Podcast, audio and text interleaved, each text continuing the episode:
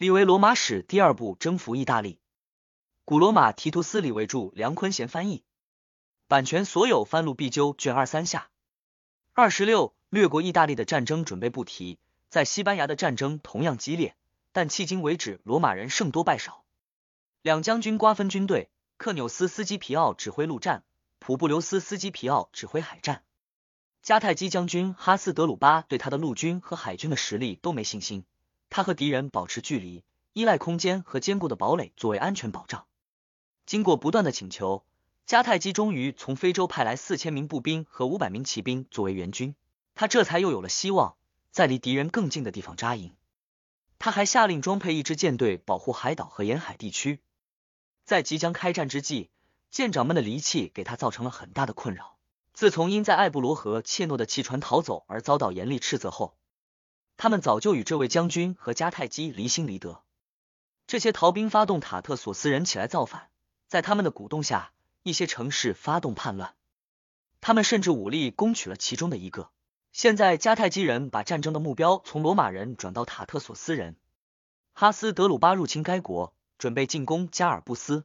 加尔布斯是塔特索斯著名将领，此刻正率领一支强大的军队驻守在一座几天前才夺取的城市前面。哈斯德鲁巴先派他的轻装部队前去挑动敌人出来作战，又派一部分步兵四处劫掠乡村地区，消灭敌人的散兵游勇。在加尔布斯的军营前发生了一场短兵相接，与此同时，在乡村有许多人被杀和被打跑。敌人从不同的路径返回军营，很快便忘了害怕，不仅敢于防守己方的阵线，甚至有种向迦太基人发起挑战。他们根据习俗跳着舞，成群冲出军营。他们的突然转变吓坏了不久前还是进攻者的迦太基人。哈斯德鲁巴把军队撤往陡峭的高地，此处还有一条河流把他们与敌人隔开。更加坚固。他把先前派出去的轻装部队和分散出击的骑兵召回。他对地势以及河流的屏障还不放心，又用一道壁垒把营地彻底加固。就在这种害怕与被害怕的交替中，双方发生多次小冲突。努米底亚骑兵在其中的表现逊色于西班牙人，摩尔标枪兵也不如西班牙圆盾兵。西班牙人与他们一样快捷，而在体力和勇敢方面远胜敌人。二十七。西班牙人一见逼近哈斯德鲁巴的军营，都不能把他吸引出来，强攻困难也很大，于是转而袭击阿瑟纳，那是哈斯德鲁巴进入他们领土以后存放粮草补给的地方。就这样，他们一举控制了周边地区。但是西班牙士兵开始变得难以控制，无论是在行军时还是在营地里都如此。哈斯德鲁巴注意到他们因胜而骄，命令他的士兵攻击敌人的散兵游勇。他率军下山，到敌军营前列阵。前哨慌忙回来报告，敌军逼近，大家喊抄家伙，不等口令，不打军旗，没有秩序，也没有队列，每个人拿起武器冲上前线。最前面的人已经交上了手，有些人还在成群结队往这里赶，还有的连军营都没有出。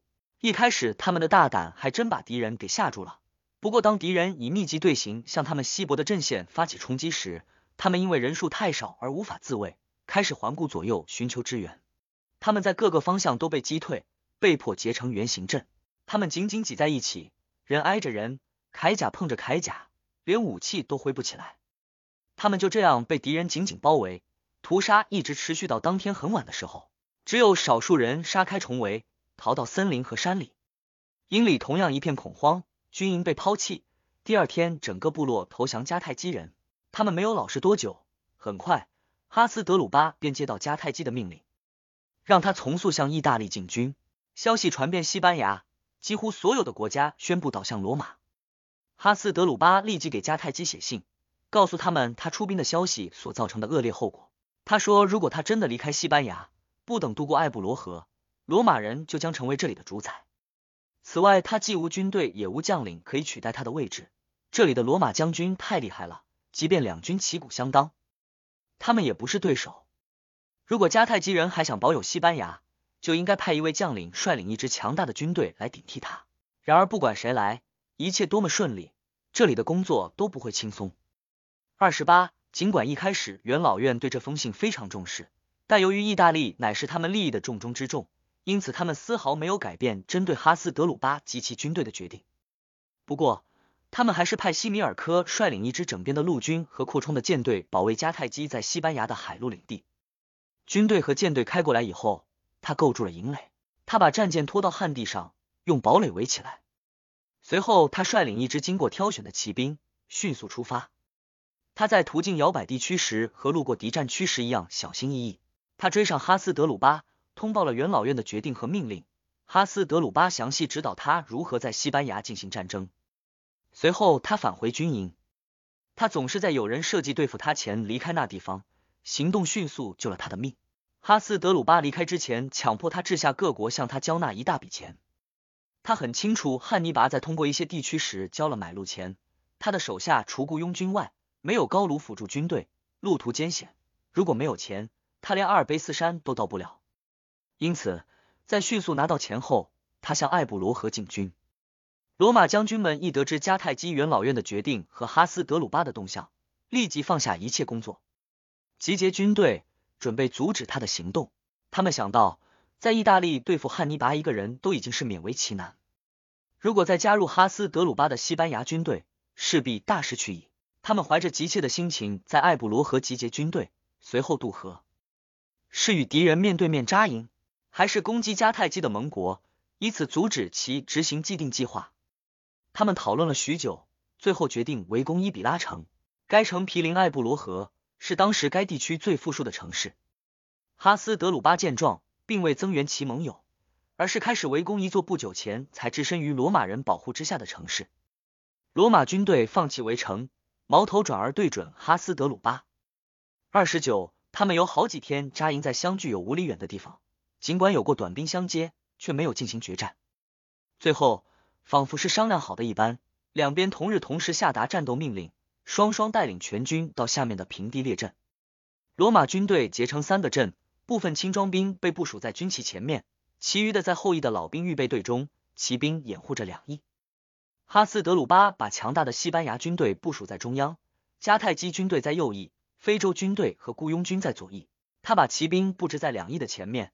努米底亚骑兵在迦太基军队所在的右翼，其他骑兵在非洲军队一翼，并不是所有努米底亚骑兵都在右翼，而是只有那些带着两匹马上战场的人。这些人习惯于在战斗进入白热化之时，从疲劳的马上跳下，换马再战。他们就像马戏演员那样行动敏捷，马匹训练有素。两军就这样面对面站着，两边主将对自己的军队同样有信心，哪一方都不占太大优势。无论是在人数还是军队素质上都如此。然而，士兵们的感觉却完全不同。罗马将军很容易就让他们的士兵相信，尽管是在远离故土的地方作战，他们要保卫的却是意大利和罗马城。他们让大家下定决心，要么战胜，要么死亡，仿佛他们能否回家就取决于这场战斗的结果。迦太基军队的士气就没有这么高了。他们主要由西班牙人组成，这些人宁肯在西班牙被打败。也不想被拽到意大利去打胜仗，因此在第一回合几乎是标枪还没来得及扔，他们的中央阵线就退却了。罗马人迅速压上，他们转身逃跑。两翼的战斗却异常剧烈，迦太基和非洲军队猛烈冲锋，罗马军队几乎被包围，两头应战。但是整个罗马军队一旦向内收缩，阵型变得更加结实，他们便有足够的力量抗拒两翼敌人的进攻。并将其一一击退，战斗变成了两个。罗马军队均占上风，敌人的中央阵线战败后，罗马军队在人数和力量上占了优势，许多人被杀。如果不是西班牙人在战斗几乎还没有开始时便疯狂逃窜，迦太基军队很可能所剩无几。骑兵没怎么派上用场，摩尔人和努米底亚骑兵一见中央阵线败退，立即逃之夭夭，把两翼的步兵彻底暴露。他们还把战象也带走了。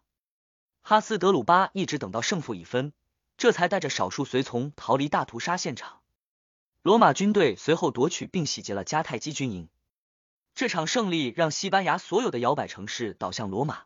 哈斯德鲁巴不仅无望率领一支军队进入意大利，甚至连安全的留在西班牙都成问题。斯基皮奥兄弟的捷报传回罗马，民众大喜，自不待言。最让他们高兴的不是取得了胜利。而是哈斯德鲁巴再也到不了意大利。三十，与此同时，布鲁提翁的佩特利亚在经过数月围攻之后，被汉尼拔的部将西米尔科攻取。迦太基人为此次胜利付出了巨大的伤亡代价。饥饿而非武力是战胜被围困者最有力的武器。他们吃光了一切，从水果到动物，最后竟被迫靠从鞋垫里找到的皮革、草和草根、比较柔软的树干以及各种浆果为生。即使这样，在他们还有力气走上城墙和拿起武器时，他们都没有屈服。拿下佩特利亚后，汉尼拔遗失康森提亚，这里的抵抗相对微弱，不数日便投降了。差不多在这个时候。一支布鲁提翁军队围攻希腊人的城市克罗同，该城从前军力强大，但近年灾难连连，实力大不如前，只有不到二万个年龄段的人在此居住。由于防守缺人，敌人很快占领该城，只剩卫城没有失陷。一些居民躲过城市被占领时的混乱和屠杀，逃进了这里。洛克里斯的平民为贵族所卖，也叛投布鲁提翁人和迦太基人。雷吉翁是那个地区唯一对罗马忠诚到底并保持独立的城市。这种情绪的转变一直延伸到西西里，就连耶罗家族都不免于背叛。耶罗的长子格洛因其父年老，心生蔑视，在坎奈大败后，对与罗马结盟不以为然，投靠了迦太基人。他在武装民众向盟友求援时死去，没有给西西里造成混乱。他死的正是时候，他的父亲甚至在一定程度上因此惹上嫌疑。这些就是本年度在意大利、非洲、西西里以及西班牙发生的事。那年末，昆图费边马克西穆斯请求元老院准许他主持艾鲁克斯的维纳斯庙竣工仪式，那是他任独裁官时发愿建造的。元老院发布法令，当选执政官提贝里森普罗尼一上任，必须马上向公民大会提议，任命昆图费边为主持神庙竣工仪式的二人组之一。两任执政官和占卜官马克埃米略雷必达的三个儿子卢奇、马克和昆图在大广场为其父举办葬礼，在为期三天的表演中，共使用了二十对角斗士。主座市政官们盖约莱托里和在市政官任内被任命为骑兵总管的当选执政官提贝里森普罗尼格拉古举办了为期三天的罗马运动会。市政官马克奥雷略科塔和马克克劳迪马克卢斯举办了三场平民运动会。公元前两百一十五年。在布匿战争第三年结束之际，三月十五日，提贝里森普罗尼格拉古就任执政官。司法官中，昆图福尔维弗拉库斯曾经担任执政官和监察官，这次他抽中了城市司法官之职。马克瓦勒里莱维努斯负责外国事务。阿皮克劳迪普尔克抽中西西里，撒丁岛归了昆图穆奇斯盖沃拉。公民大会命令马克马克卢斯以代执政官身份率领军队。因为他是自坎奈之败后唯一在战斗中取胜的罗马将军。三十一，在卡皮托召开的第一次会议上，元老院决定那年的税收加倍，一半的税必须马上征收，以便发给除在坎奈之战服役以外的所有士兵。关于军队，元老院的指示是，执政官森普罗尼必须确定两个城市军团在卡勒斯集结的日期，之后这些军团将开到苏艾苏拉之上的克劳迪军营。那里的军队主要由参加过坎奈之战的士兵组成，他们将由司法官普尔克率领前往西西里。在西西里的军队将移防罗马。马克卢斯奉命率领在卡勒斯集结的城市军团前往克劳迪军营。阿皮克劳迪普尔克派副将提图斯梅提略克罗托前去接收参加坎奈战役的老兵，将其送往西西里。起初，民众期待执政官会召开公民大会，选举他的搭档。马克卢斯因为在司法官任上的卓越表现。成了那一年他们最中意的人选。他们发现马克卢斯似乎是被有意调往远方。元老院开始有人嘀咕。执政官注意到这一情况，说道：“尊敬的父老们，国家既需要马克卢斯去康帕尼亚处理军队调防事宜，又要求在他办完那里的事回来之前不要召开公民大会，以便能根据形势的需要和你们的意愿来选他做执政官。因此，在马克卢斯回来之前，再没有人提及公民大会的事。与此同时。”昆图费边马克西穆斯和提图斯奥塔基略克拉苏被任命为主持神庙竣工仪式二人组。奥塔基略奉献门斯神庙，费边奉献艾鲁克斯的维纳斯神庙。两座庙都坐落在卡皮托，中间隔着一条水沟。三百名康帕尼亚骑兵忠诚的服完兵役，回到罗马。元老院向公民大会提议，授予他们罗马公民权，并规定，从康帕尼亚人叛离罗马的那一天起，这些人应当被视为库麦公民。这一提案的做出，主要是因为他们说自己不知道应该属于哪个国家，他们已经离开从前的国家，却尚未被他们回归的国家所接纳。马克卢斯从军队返回后，罗马举行执政官选举，接替卢奇波斯都米。民众近乎一致的选举马克卢斯担任执政官，他立即就任。就在此时，天空出现雷电，占卜官认为选举有瑕疵。元老们私下议论说，因为第一次出现两执政官全部出自平民的情况，神明不高兴。有鉴于此，马克卢斯辞去职务，费边马克西穆斯取代他的位置。这是费边第三次就任执政官。这一年海上起火，在西努艾萨。一头母牛生了一匹马驹，拉努维翁天后庙的朱诺雕像流出血水，附近降下石头雨。因为这些不祥之兆，他们根据习俗举行了九天的攘服活动，其余的征兆也一一得到认真对待。三十二，两执政官瓜分军队，独裁官马克朱纽斯指挥的军队被费边抽中，奴隶志愿者和二万五千名盟军归格拉古指挥，司法官马克瓦勒里分的从西西里调回来的军队。代执政官马克卢斯奉命率领驻扎在苏艾苏拉之上的军队守卫诺拉，司法官们吩咐西西里和撒丁岛。执政官们发布政令，他们召开元老院会议时，元老们以及有权在元老院发表讲话的人必须在卡佩纳门集合。司法官负责审判活动，应当把法庭设在公共于市场上，当年就在那里听讼和执法。与此同时，消息传到迦太基，西班牙战争失利。那里几乎所有的人都投入罗马人怀抱。此时，汉尼拔的兄弟马哥正准备带着一万二千名步兵、一千五百名骑兵、二十头战象、一千塔兰顿白银，在六十艘战舰的护送下前往意大利。有人提议马哥不管意大利，率领舰队和军队进入西班牙。就在这时，一个重新夺回撒丁岛的机会出人意料的出现了。他们得知那里的罗马军队人数很少。司法官奥卢斯科尼略很熟悉当地情况，但他即将离开，换上新人。不仅如此，撒丁岛民对罗马人的长期统治已经感到厌倦。去年他们遭到残酷的迫害和压榨，民众被征收重税和难以承受的公粮，只差有人挑头就造反了。消息是由岛上的贵族们派人送来的，挑事的是财富及名望在岛上都数第一的一个名叫汉普西克拉的人。这些消息令人既不安又振奋。最终，马哥奉命率领舰队和士兵前往西班牙。哈斯德鲁巴出征撒丁岛，所率军队实力与马哥相当。在罗马，两执政官办完城里的事后，准备出征。提贝里森普罗尼命令他的奴隶志愿军在某日到苏努艾萨集合。昆图费边在征求元老院意见后发布命令，所有人在六月一日前必须把地里的粮食送到设防的城镇里。没有做到的人，土地将被破坏，奴隶被拍卖，房舍被焚毁。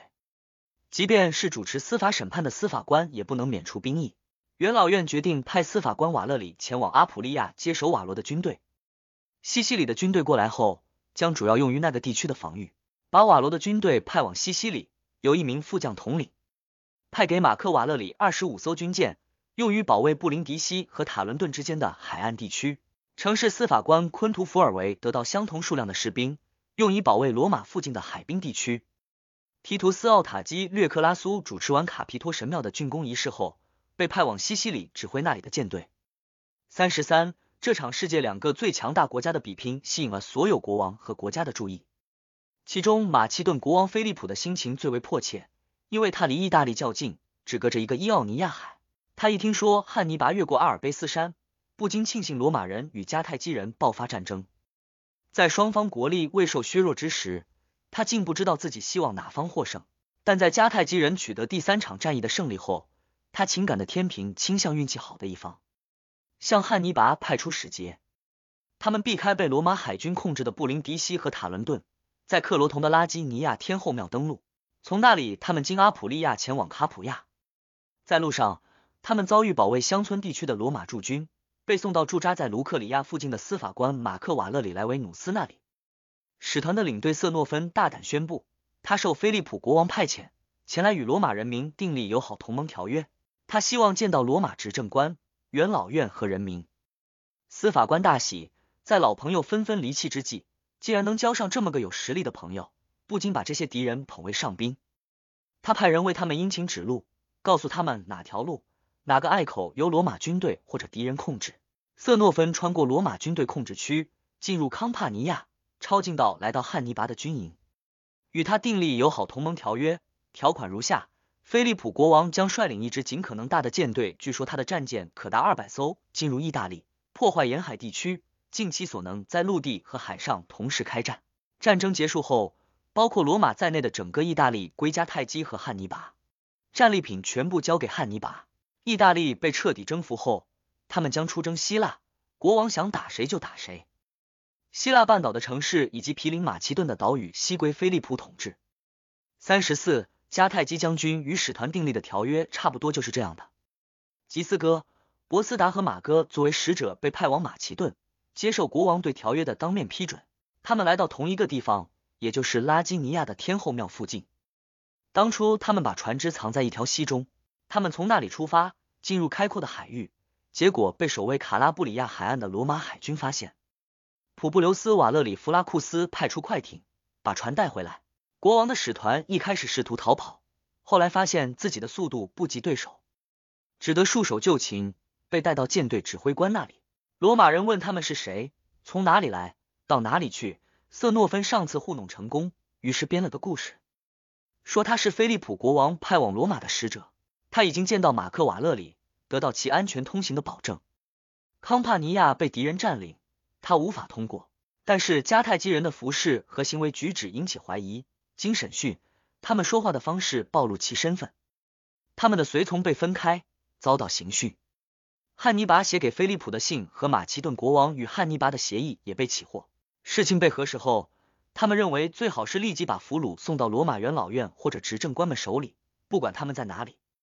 他们选了五艘最快的帆船，由卢奇瓦勒里安提亚斯指挥。他奉命把使者们分配到不同的船上，严加看管，不得交头接耳。大约此时，奥卢斯科尼略满穆拉从自己的辖区撒丁岛回来，他向元老院报告了该岛的情况。每个人都想发动战争和暴乱。接替他的昆图穆奇水土不服。得了重病，虽然没有危险，却痊愈无期，很长时间无法承受战争的劳苦。那里的军队在和平时期保护本辖区绰绰有余，却不足以应付即将爆发的战争。因此，元老院命令昆图福尔维弗拉库斯征召五千名步兵和四百名骑兵，尽快送往撒丁岛，并任命他认为合适的人指挥那里的战争，直到穆奇痊愈。这项差事落到提图斯曼留斯托夸图手上。他曾经两度担任执政官和监察官，并在任执政官时征服了撒丁岛。大约此时，绰号秃头的哈斯德鲁巴率领一支舰队从迦太基开往撒丁岛。舰队遭遇强风，被吹到巴利亚群岛。他们把船拖上岸，船只的锁具和船身破坏严重，在那里花了很长时间修理。三十五，坎奈战役后，在意大利的战争烈度降低，一方的国力遭到破坏，另一方也松懈了下来。康帕尼亚人趁机想制服库麦，在请求库麦人叛离罗马未果后，诉诸阴谋诡计。所有康帕尼亚人都在哈麦举行献祭，他们通知库麦人，康帕尼亚元老们要来参加献祭，希望库麦元老院也参加，确定谁是共同的朋友和敌人。他们说，他们有一支军队负责保护大家，不用担心罗马人或者迦太基人。库麦人尽管起了疑心，却并不拒绝，认为这是掩盖自己小伎俩的最佳办法。此时，罗马执政官提贝里森普罗尼已经在指定的军队集结地西努埃萨为军队举行了攘俘仪式。他随后渡过福尔图努斯河，在利特农附近扎营。他的军队无所事事，他便强迫他们经常拉练，让以奴隶自愿者为主的新兵习惯于跟随军旗行动，熟悉他们的百人队在战斗中的位置。他尤其重视队伍的和谐，命令副将和护军们不得因任何人的出身和背景而歧视他们。在不同等级的士兵中制造分裂，老兵与新兵，自由人与奴隶地位平等。罗马人民把武器和军旗交给他们，每一个人的人格和出身一样优越。目前的做法是出于战争的需要，同样的形式要求他们必须支持这种做法。将军们是这样指示的，士兵们也是这样奉行的。很快，军队就统一和谐如一体，每个士兵的出身几乎被完全遗忘。格拉古正忙于这些事的时候。库麦派人来告诉他，几天前康帕尼亚人派使团来找他们，以及他们的答复。庆典从那时起进行三天，不仅是元老院全体成员，还有康帕尼亚军队也会在场，并在那里驻扎。格拉古指示库麦人把地里的东西全部运进城里，待在城里不要出来。他本人在康帕尼亚人出席献祭仪式的前夜，把军队开往库麦。哈麦离他所在的地方有三里远。此时，康帕尼亚人已经按既定计划在那里聚集了很多人。不远处，康帕尼亚首席长官马留阿尔菲在一处隐秘的地方驻扎了一万四千名武装人员。这些人忙于准备献祭和在献祭时实施自己的计划，对加固营盘和其他军事活动倒没那么重视。哈麦的献祭活动持续了三天，这是个夜间进行的仪式，活动在午夜前结束。格拉古认为这个时间适合执行他的计划，于是，在各城门口布置岗哨，以防走漏消息。他让手下十点钟就开始休息，以便在天一黑就集合。一更时，他下令打出军旗，静悄悄的行军。午夜时抵达哈麦。由于是节日，可想而知，康帕尼亚军营是疏于防守的。他立即向各营门发起攻击。躺在地上睡觉的人被他杀死了，其他人献祭回来，没有武器。也被杀死。在这个晚上乱哄哄的行动中，二千人被杀，死者包括主帅马留阿尔菲本人。三十四面军旗被夺取。三十六，格拉古损失了不到一百人，控制了敌人的军营。汉尼拔当时就驻扎在卡普亚上方的提法塔，他担心遭到来自汉尼拔的进攻，因此迅速回到库麦。他的预感没有欺骗他，这次袭击的消息一传到卡普亚。汉尼拔认为他应该到哈麦去会一下这支主要由新兵和奴隶组成的军队。这些人一定正沉溺在胜利的狂欢之中，忙于劫掠战败者和收集战利品。他迅速从卡普亚出发，命令把路上遇到的从战场逃回来的人送回卡普亚，用车子运送伤员。在哈麦，他发现军营已被敌人丢弃，除了最近杀戮的痕迹外，什么也看不到。他的盟军的尸体横七竖八的躺着。有人劝他立即率领军队进攻库麦。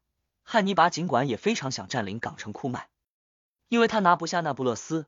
然而他的士兵来的匆忙，除武器外什么都没带，因此他又回到在提法塔的军营。但是他经不住康帕尼亚人的请求，第二天又带着工程器具从那里回到库麦。在完全破坏了库麦的土地后，他在离城一里远的地方扎营。格拉古也驻扎在库麦，在这个危难时刻。尽管对自己的军队信心不足，但他更羞于抛弃请求自己和罗马人民保护的盟友。驻扎在卡雷斯的费边执政官也不敢率军渡过福尔图努斯河。起初他做了新的占卜，后来意象一个接一个传来，他一一进行让服，牺牲却显示不及。三十七，费边因为这些事而脱不开身之际，格拉古遭到围困，工程机械已经就位，敌人面对城市竖起一座巨大木塔。罗马执政官也在城墙上建了一座城墙，本身就很高，被他用作底座，上面垫上枕木，使得塔的高度比城墙高得多。开始时，守方用石头、标枪和其他投射器进行防守，后来他们发现敌人的木塔已经接触到城墙，便改用火攻，火烧木塔，塔里的人纷纷往下跳，城里的军队从两座城门杀出，击溃了敌人，把他们赶回军营。那天。迦太基人仿佛从攻城者变成被围攻者，多达一千三百名迦太基士兵被杀，五十九人被俘，都是漫不经心的站在城墙附近或者在哨位上，被突然制服的。他们做梦也想不到敌人会搞突袭。格拉古下令撤退，在敌人从这突如其来的恐怖中回过神来之前，把士兵们撤回城里。第二天，汉尼拔以为格拉古会得意忘形，出城跟他打一仗，早早就在军营和城市之前布好阵。他发现城里并无任何异动，格拉古没有轻举妄动的意思，只得灰溜溜回到提法塔，此行一事无成。就在库麦解围之时，提贝里森普罗尼，绰号龙古斯，在卢卡尼亚的格鲁门顿打败迦太基大将汉诺，他杀死超过二千名敌军，己方损失二百八十人，夺取四十一面军旗。汉诺被逐出卢卡尼亚领土，退回到布鲁提翁。叛离罗马的三座西尔皮尼亚城市被司法官马克瓦勒里武力夺回，反叛始作俑者维克略霍西基略被斩首，超过一千名俘虏被卖为奴隶，其余掠获物被交给士兵，军队返回卢卡尼亚。三十八，这些事在卢卡尼亚和西尔皮尼亚进行的时候，护送被俘的马其顿和迦太基使者到罗马的五艘战舰驶过从亚德里亚海到南部海域几乎整个意大利海岸，来到库麦附近。正当他们不知这里是敌是友之时，格拉古派出军舰迎接他们，双方互打照面，确定执政官就在库麦。于是战舰再次抛锚，把信交到执政官手里。格拉古独霸菲利普和汉尼拔的信，把信封起来，从陆路送往元老院，下令走海路把使者送走。使者和信件几乎同一天抵达罗马，经审讯，使者的回答与信的内容吻合。他们应付布匿战争已经勉为其难，现在又要面对马其顿战争的可怕威胁。一开始元老们焦虑万分，然而他们并没有因多灾多难而消沉，而是立即考虑先发制人，拒敌于意大利之外。俘虏被戴上锁链，他们的随从被公开拍卖。之后，元老院下令在普布留斯瓦勒里弗拉库斯指挥的二十五艘战舰的基础上，再增加二十艘。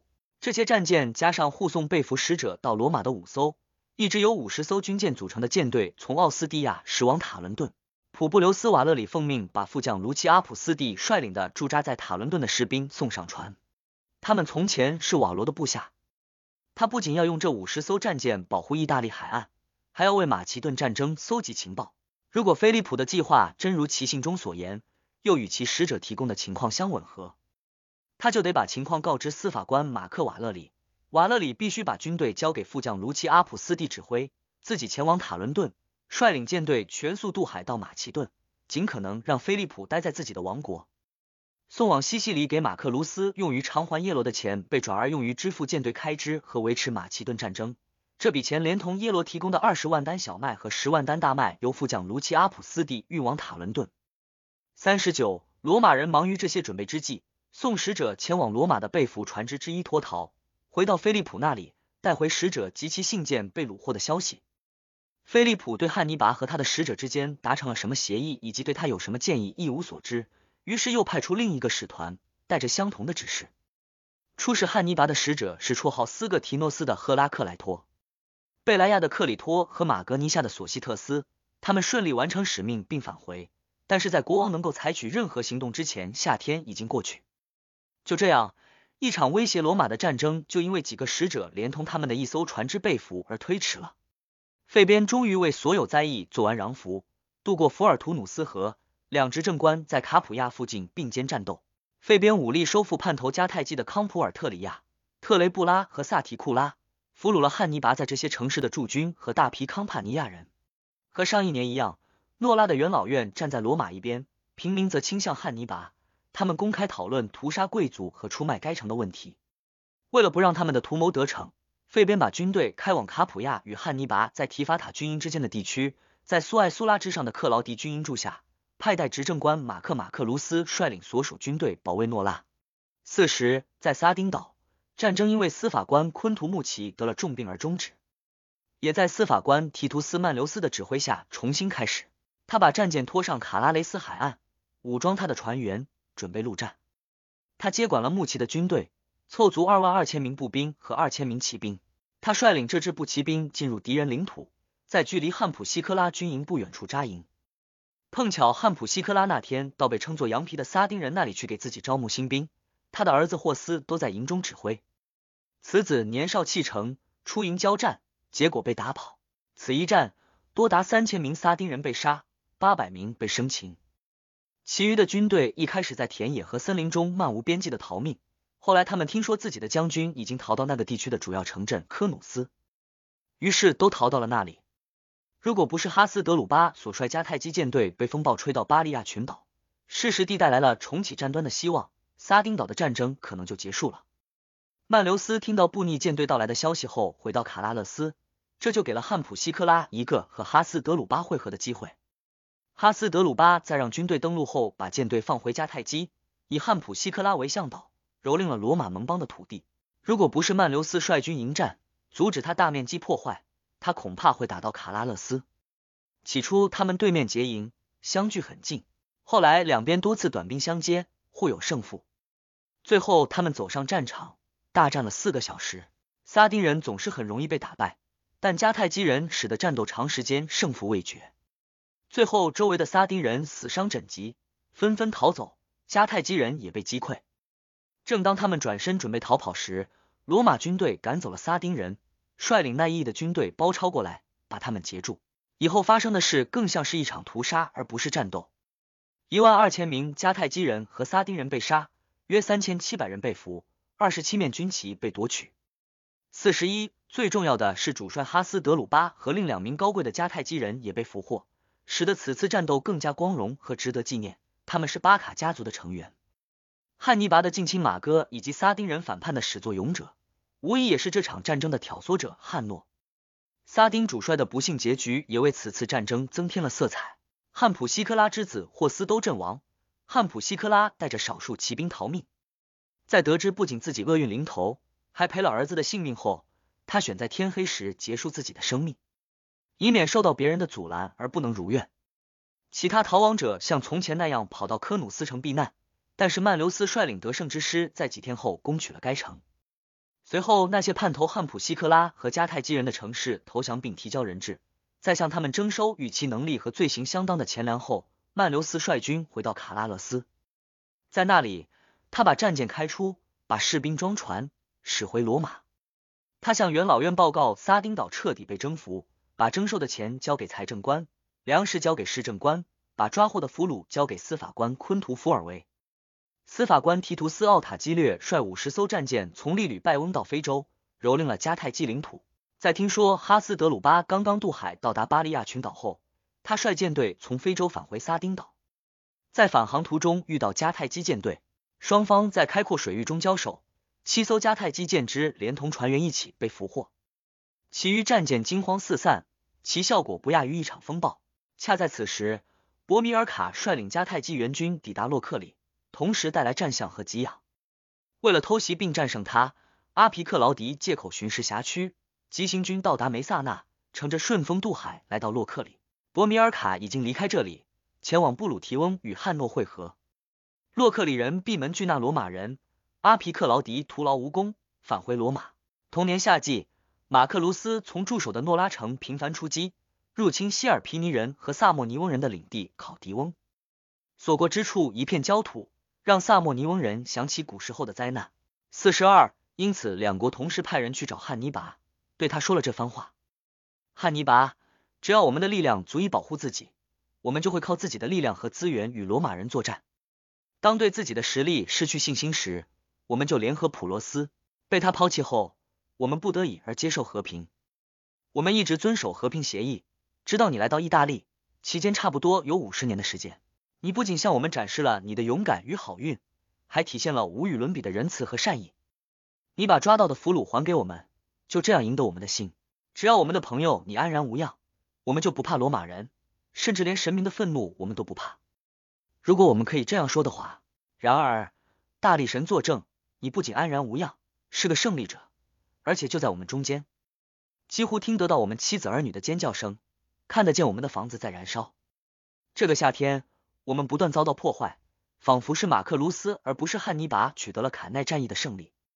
罗马人吹嘘说你只有一击之力，现在你成了没有刺的蜜蜂。将近一个世纪，我们在无任何外军援助的情况下与罗马人作战。普罗斯与我们并肩作战了两年，与其说是他保护了我们，不如说是我们的军队增强了他的实力。我不想夸大我们的胜利，我们曾经把两名罗马执政官和他们的两支军队压着从恶下走过。我也不想吹嘘我们其他辉煌事迹。我们当年经历的困难与苦难，远不如今天我们正在承受的一切那么令人羞于启齿。那些年，独裁官和骑兵总管们，两执政官和他们的军队进入我们的领土，在做了侦察和留下预备队后。率领军队列阵破坏我们的国家。现在我们成了一个带司法官和一支小小的保卫诺拉城的驻军的盘中餐。他们已经不局限于像士兵那样成连队的劫掠，而是像强盗那样到处都是。他们目空一切，仿佛徜徉在罗马的领土上。为什么这样？那是因为你不保护我们。如果我们的年轻人在家，也能保我们平安，但他们在你的麾下效力。我们对你和你的军队一无所知，但我们知道。一个曾经打败这么多罗马军队的人，要消灭这些漫不经心的掠夺者是不难的。他们毫无秩序可言，哪里能抢到东西？不管路多么难行，都能把他们吸引到那里。少量的努米底亚骑兵就能解决他们，给我们一支军队，就能把敌人赶出诺拉。除非你觉得这些被你当作盟友的人不值得你提供保护。四十三，汉尼拔回答道。希尔皮尼人和萨莫尼翁人干什么都希望一蹴而就，他们既陈述自己的苦难。请求支援，又抱怨他们没有得到保护。而他们应该是先讲述自己的痛苦，然后要求援助，最后如果得不到援助，再抱怨求援无效。他不打算率军进入希尔皮尼和萨莫尼翁，以免自己成为他们的负担。他想到离得最近的罗马盟国的领土进行劫掠，既让自己的士兵发财，又能逼退敌人。说到战争，如果特拉西梅努斯战役比特雷比亚战役光荣，而坎奈战役又比特拉西梅努斯战役辉煌，那么他会用一次更加伟大的胜利来让坎奈战役黯然失色。给完回复，他在赏赐使者们大量礼物后，把他们解散了。他在提法塔留下一支很大的驻军，率其余军队开赴诺拉。汉诺率领从迦太基带来的援军和战象从布鲁提前来与他会合。他在离城不远处扎营，一打听才知道，情况完全不像盟国使者们所说的那样。马克卢斯什么准备都没有，他鲁莽行事，把一切交给命运和敌人来定夺。相反，马克卢斯外出劫掠之前，会先派人侦查，军容强大，找好退路。一切都是按照汉尼拔在场的情况下布置的。此时，马克卢斯发现敌人逼近，于是把军队撤回城里，命令诺拉的元老们在城墙上巡逻，关注着敌人的一举一动。汉诺跑进城墙。邀请城上的赫人纽斯巴苏斯和赫留斯佩特里一叙，二人获得马克卢斯的许可出城。汉诺通过翻译和他们谈话。汉诺颂扬了汉尼拔的勇敢和好运，贬损罗马人民的威严。用他的话说，就是罗马的国力正在衰竭。他说，即便罗马曾经伟大过，然而那些体验过罗马对盟邦的压迫和汉尼拔对所有意大利及俘虏的大仁大义的人，都宁可要做迦太基而不是罗马人的朋友。即便是两执政官的军队全在诺拉，他们也会和在坎奈战役时一样，不是汉尼拔的对手。更何况防卫诺拉的只是一个司法官和少数新兵蛋子，他们比汉尼拔更应该考虑诺拉到底是被攻占好还是投降好，因为汉尼拔肯定会拿下诺拉，就像他对卡普亚和努克里亚所做的那样。诺拉就在卡普亚和努克里亚之间，他们的结局会有何不同？你们最清楚。他说他不想预测。如果诺拉被武力夺取，会有怎样的灾难发生？但他可以担保，如果把诺拉连同马克卢斯及其驻军交出来，他们将是唯一可以向汉尼拔提出交友和结盟条件的人。四十四，赫人纽斯巴苏斯回答道：“诺拉与罗马的友谊已经持续很多年了，迄今为止没有人对此后悔过。即便他们因为命运逆转想换朋友，现在也太晚了。如果他们想投降汉尼拔，干嘛还找罗马驻军帮忙？”无论如何，他们都会善始善终，与那些前来保护他们的人共命运。这次会面让汉尼拔丧失任何靠出卖取得诺拉的希望，因此他把该城彻底包围，准备同时发起全面攻击。马克卢斯已经在城门内把军队布置好，一察觉到汉尼拔的军队靠近城墙，罗马军队猛然杀出，许多敌人当场被杀。后来，迦太基军队跑到战斗发生的地方。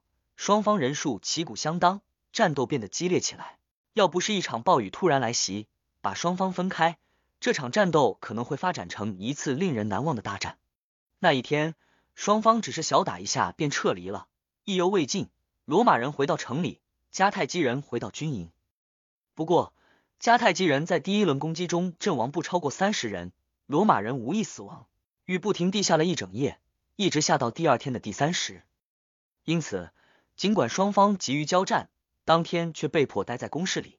第三天，汉尼拔派一部分人到诺拉人的地里去劫掠。马克卢斯一见，立即率军出城列队。汉尼拔也不惧战。诺拉城与迦太基军营之间间隔一里地，城市四周都是平地。两军相遇，两边发出战斗呐喊。外出劫掠的迦太基士兵走得不远，闻声返回。战斗已经开始，诺拉人也加入罗马人的战线。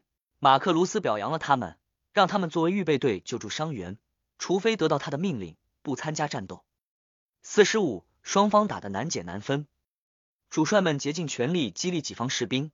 马克卢斯让他的士兵猛打才在三天前被他们击败的敌人，几天前他们在库麦打败了这些人。去年他本人在诺拉率领另一支军队打败过他们。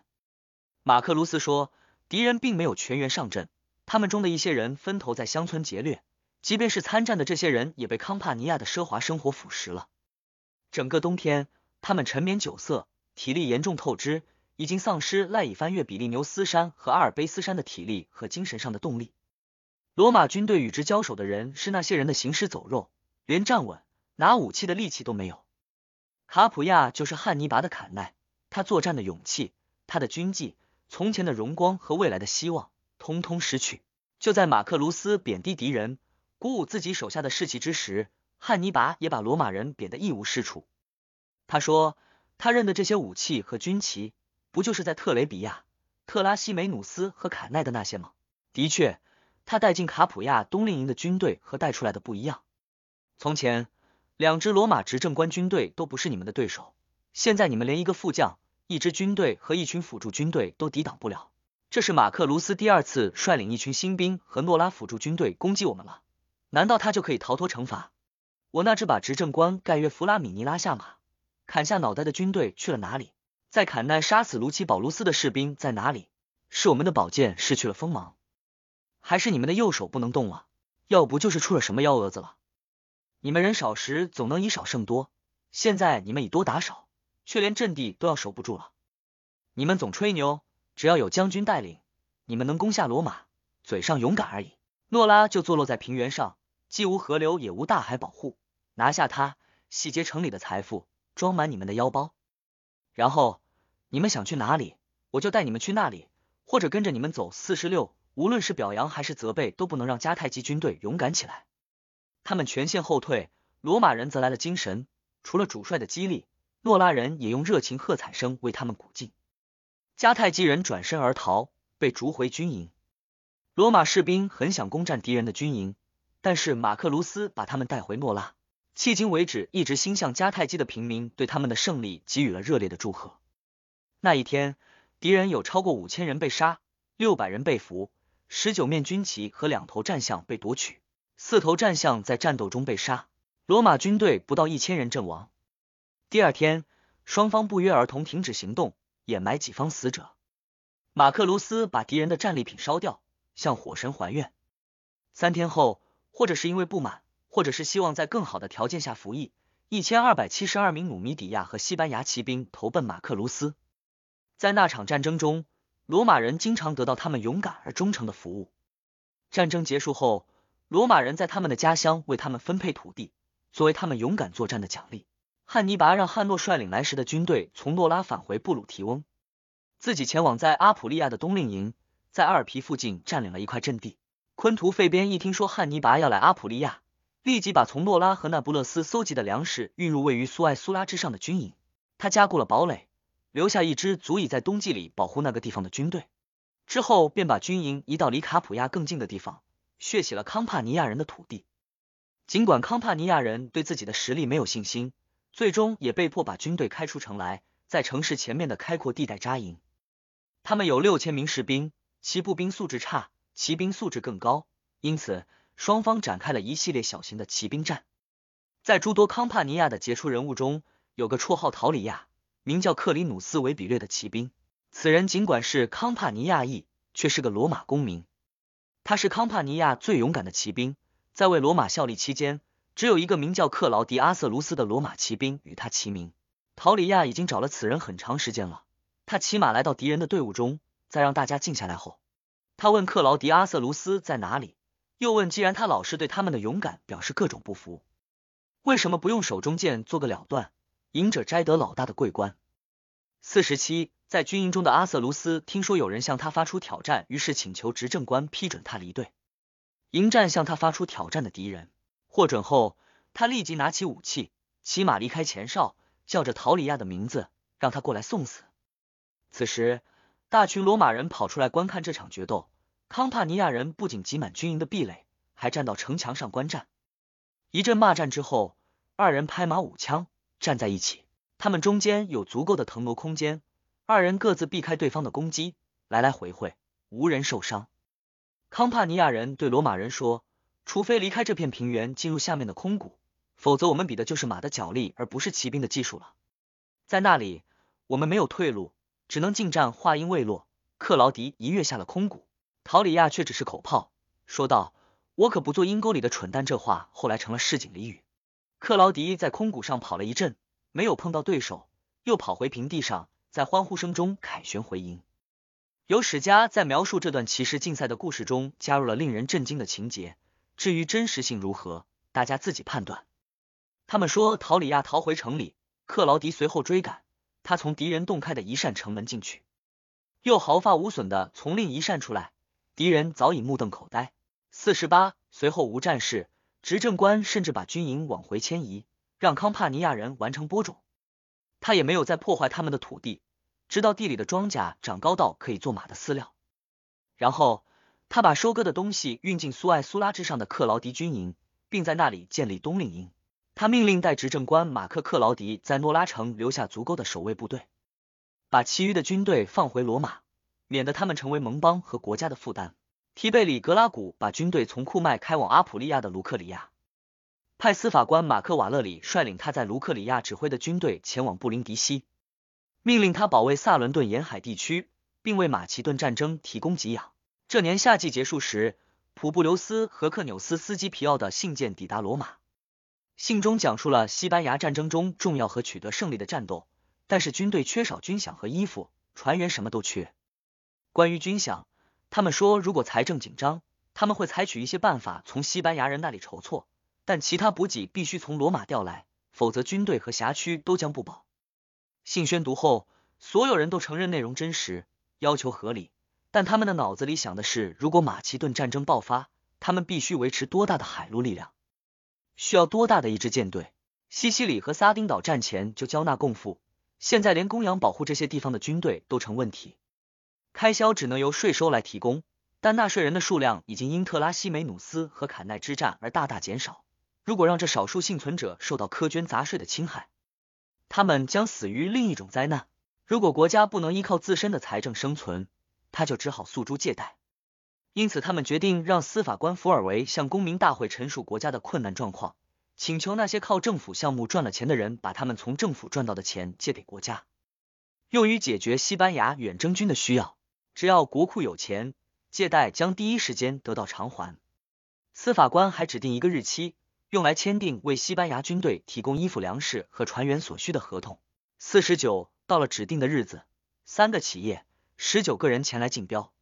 他们提出两项要求：一是，在他们履行政府合同期间免服兵役；二是国家承担装船后的货损，不管是由敌人袭击还是风暴所造成。在两项要求得到满足后，他们签了合同。就这样，国家的事务由私人资金承担了起来。这种爱国热情贯穿于所有阶层，所有的合同都被慷慨的接受并忠实的完成，因此士兵们的供应和从前财政丰盈时一样充足。这些物资到达的时候，投靠罗马人的伊利图尔集城正在哈斯德鲁巴、马哥和博米尔卡之子哈米尔卡的围困之下。斯基皮奥兄弟经过激烈战斗，杀死大量敌人，成功穿过这三座敌人军营，为这座缺粮的城市送来粮食。在要求城里人像罗马军队为了保护他们所做的那样勇敢战斗后，他们率军攻击哈斯德鲁巴指挥的最大的军营。其他两个迦太基将军一看要出大事，赶紧率军赶来。他们冲出军营，战斗开始。参战的敌军人数六万，罗马军队大约一万六千。罗马人取得了决定性胜利，杀死了多于己方军力的敌人，俘虏超过三千名，其中近一千名是骑兵。还有五十面军旗，五头战象被杀死。敌人的三座军营在当天被攻占，伊利土耳其之围解除，迦太基军队转而围攻英提比利。他们的军队是从最好战的地区招募的，那里当时的年轻人很多，他们的军饷靠劫掠来保障。两军第二次对决，运气也和上次一样，超过三千名敌军被杀，二千名以上被俘，还有四十二面军旗和九头战象被夺取。这之后。几乎所有西班牙部落投靠了罗马人。那一年夏天，西班牙的战绩超过了意大利。